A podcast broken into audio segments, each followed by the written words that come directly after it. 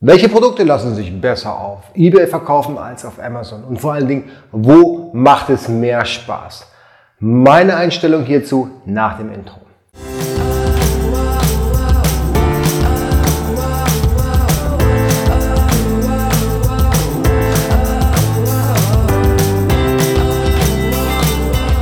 Hallo, mein Name ist Jens Lindner und du bist hier beim eBay SEO Podcast von Baygraph. Also hier geht es um eBay, aber auch um alle anderen E-Commerce-Themen. Wenn das für dich spannend ist, dann kannst du jetzt den Kanal abonnieren, entweder hier auf YouTube oder auf deinem favorierten Podcast-Kanal und natürlich die Glocke drücken, damit du informiert bist, wenn ein neues Video online geht, damit du auf gar keinen Fall irgendwas verpasst. Heute geht es um das Thema, welche Produkte verkauft man besser auf eBay als auf Amazon und wo macht es vor allen Dingen mehr Spaß. Also Spaß heißt für mich, es ist einfacher, ich habe weniger Reklamationen und am Ende des Tages habe ich mehr Geld in der Tasche, weil darum geht es uns ja irgendwie. Wir handeln ja, damit wir tatsächlich auch mal ein bisschen Geld verdienen können ja, und damit wir dann möglicherweise unsere Mitarbeiter und unsere Familie davon ernähren können. Gut, also das ist der Einstieg. Natürlich, der erste Punkt ist, und da ist eBay der absolute Platzhirsch, gebrauchte Ware. Egal was, ja. Ob es nun gebrauchte Marken-Notebooks sind oder Kameras oder whatever. Zu den Marken komme ich später aber nochmal. Da gibt es noch eine ganz, ganz feine Regelung. Aber grundsätzlich alles, was gebraucht ist, das verkauft man eigentlich auf eBay, weil dafür ist eBay ja eigentlich bekannt.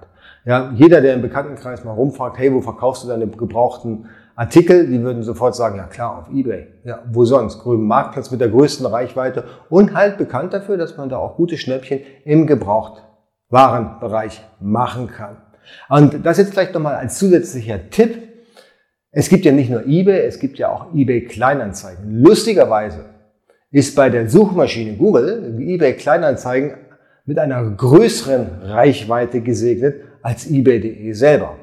Das heißt, da sollte mehr Traffic auflaufen, also mehr Besucher auflaufen bei eBay Kleinanzeigen.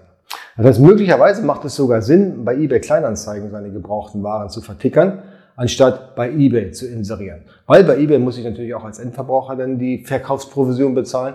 Auf eBay Kleinanzeigen ist nahezu alles kostenlos. Die ist rein oder mehr oder weniger rein werbefinanziert. Also, gebrauchte Ware ist ganz klar Platzhirsch. eBay, wer hat von uns schon mal bei Amazon ein gebrauchtes Notebook von, von jemandem gekauft? Eher selten. Natürlich werden die da auch angeboten gebraucht, aber ich glaube, dafür ist Amazon auch überhaupt nicht berühmt. Das betrifft übrigens auch Kinderkleidung. Ja, ich habe ganz viele Leute in meinem Bekanntenkreis, die kleine Kinder haben und die wachsen natürlich sehr, sehr schnell aus, den, aus der Kleidung raus und die müssen dann auch schnell mal verkauft werden.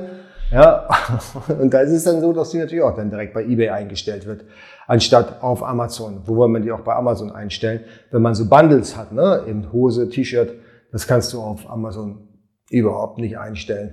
Zumindest ist es dann mit einer neuen ASIN beziehungsweise ähm, ERN-Code nur möglich und das hat ja kein Mensch übrig irgendwie. Das macht überhaupt gar keinen Sinn.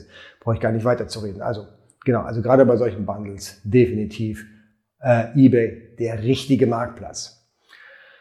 Und dann aus meiner Erfahrung kann ich sagen, alles, was aus dem Hygieneprodukt oder aus dem Hygienebereich kommt, ist bei Amazon echt eine Pain zu verkaufen. Warum ist das so? Ganz einfach, weil das Modell der einfachen Rücksendung gerade im FBA-Bereich hat Schule gemacht. Jeder Käufer weiß, jo, also ich kann meine Zahnpasta dort kaufen bei Amazon, ich verbrauche die Hälfte oder ich brauche die Hälfte auf, pack sie ein, mache einen Fall auf bei Amazon und das Ding kann ich dann zu retournieren und krieg den kompletten Kaufpreis zurück. Äh, das ist nicht nur bei Zahnpasta so, das ist auch dann beispielsweise bei hochwertigem Alkohol so und so weiter und so fort. Also alles, was richtig Geld kostet, was aufzubrauchen oder was aufgebraucht wird und im Normalfall nicht zurückgeschickt werden kann oder sollte, weil es halt ein Hygieneprodukt ist, wird dann von Amazon gerne mal komplett gut geschrieben. Und das bedeutet dann in dem Falle, dass der Händler dann auf den Kosten sitzen bleibt, während der Endkunde dann sich ein Loch im Bauch freut, weil er die Ware kostenlos bekommt. Bei eBay ist es anders. Bei eBay gibt es keinen äh, Service von, von Amazon, der das entscheidet, ob die Ware zurückgenommen wird. Da entscheidet der Händler selber, ob A, die Ware zurückgenommen werden kann, ja, ob es Sinn macht, weil es niemand nimmt eine geöffnete Zahnpastatube zurück, weil gerade so in diesem Verbrauchsbereich, in diesem Hygienebereich gibt es ja besondere Rücknahmerichtlinien, die auch ein bisschen den Verkäufer schützen. Und das äh, berücksichtigt Amazon zum Beispiel gar nicht. Aber wenn man selber die Ware zurücknimmt auf eBay, macht es natürlich deutlich mehr Spaß. Ja, gleichwohl, und das muss ich hier auch nochmal dazu sagen, natürlich wird gerne über Amazon gekauft. Amazon verkauft deutlich mehr an, an Art dieser Produkte als eBay.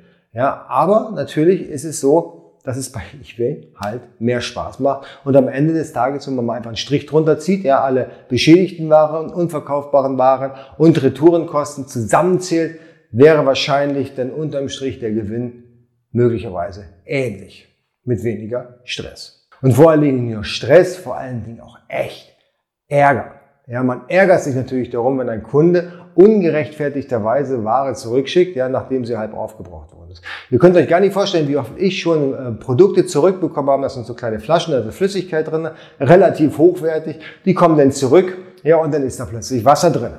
So, das betrifft eBay, aber auch Amazon. Bei eBay versuchen natürlich auch viele Leute eben äh, den Händler so zu betuppen. Wir merken es und äh, genau, dann hilft einem aber auch dann der eBay-Support und sagt, nee, nee, nee, lieber Kunde, lieber Endkunde, so geht das nicht. Wenn du da versuchst zu betrügen, dann hast du natürlich ein echtes Problem. Vor allen Dingen kann man auch, und das ist ein nächster Vorteil von eBay, du kannst natürlich auch Kunden sperren, die du gar nicht mehr haben willst. Das geht bei Amazon zum Beispiel nicht. Wenn du merkst, okay, der Kunde, der betrügt mich potenziell oder versucht mich potenziell zu betrügen, dann haue ich den einfach raus. Ja, ich kann ihn auf eine Blackliste setzen und der kauft bei mir kein, kein Stück mehr.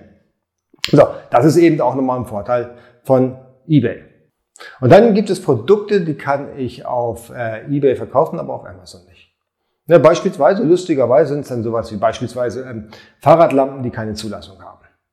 Ja, so. Klar, man kann natürlich verstehen, Amazon möchte halt nur Fahrradlampen haben, die Zulassung haben. Aber woher weiß man denn, wofür die Lampe benutzt wird? Vielleicht benutze ich die bei mir zu Hause dann auf meinem privaten Hof.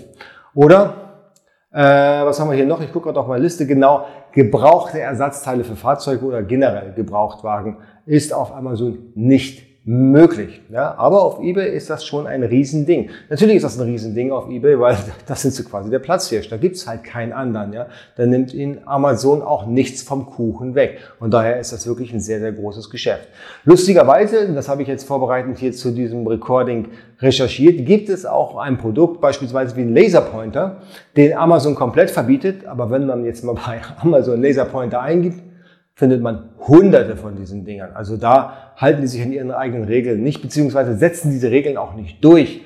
Und diese Inkonsistenz bei der Reglementierung, die dann am Ende des Tages nicht selbst nicht eingehalten wird von Amazon, die zieht sich quasi durch alle Produkte durch. Ja. Gleichwohl ist natürlich dann passieren kann, wenn man eben Laserpointer verkauft und der Wettbewerb, der ist angefressen, dann kann natürlich das Produkt vom vom, äh, vom Wettbewerber gemeldet werden und im Normalfall würde Amazon tatsächlich auch das Produkt entsperren bzw. vom Marktplatz runternehmen. Sehr ärgerlich, wenn man 20.000 Stück davon beim Amazon FBA-Lager eingelagert hat und dann steht man da mit einem Laserpointer und muss die alle wieder zurückholen. Schön zur, äh, gegen eine Gebühr und das wird dann richtig teuer. Also es ist ziemlich ärgerlich. Also man sollte dann schon auch bei Amazon nach den Regeln spielen. Aber, oder man geht gleich direkt zu eBay, weil da darf man die offiziell ohne Probleme verkaufen.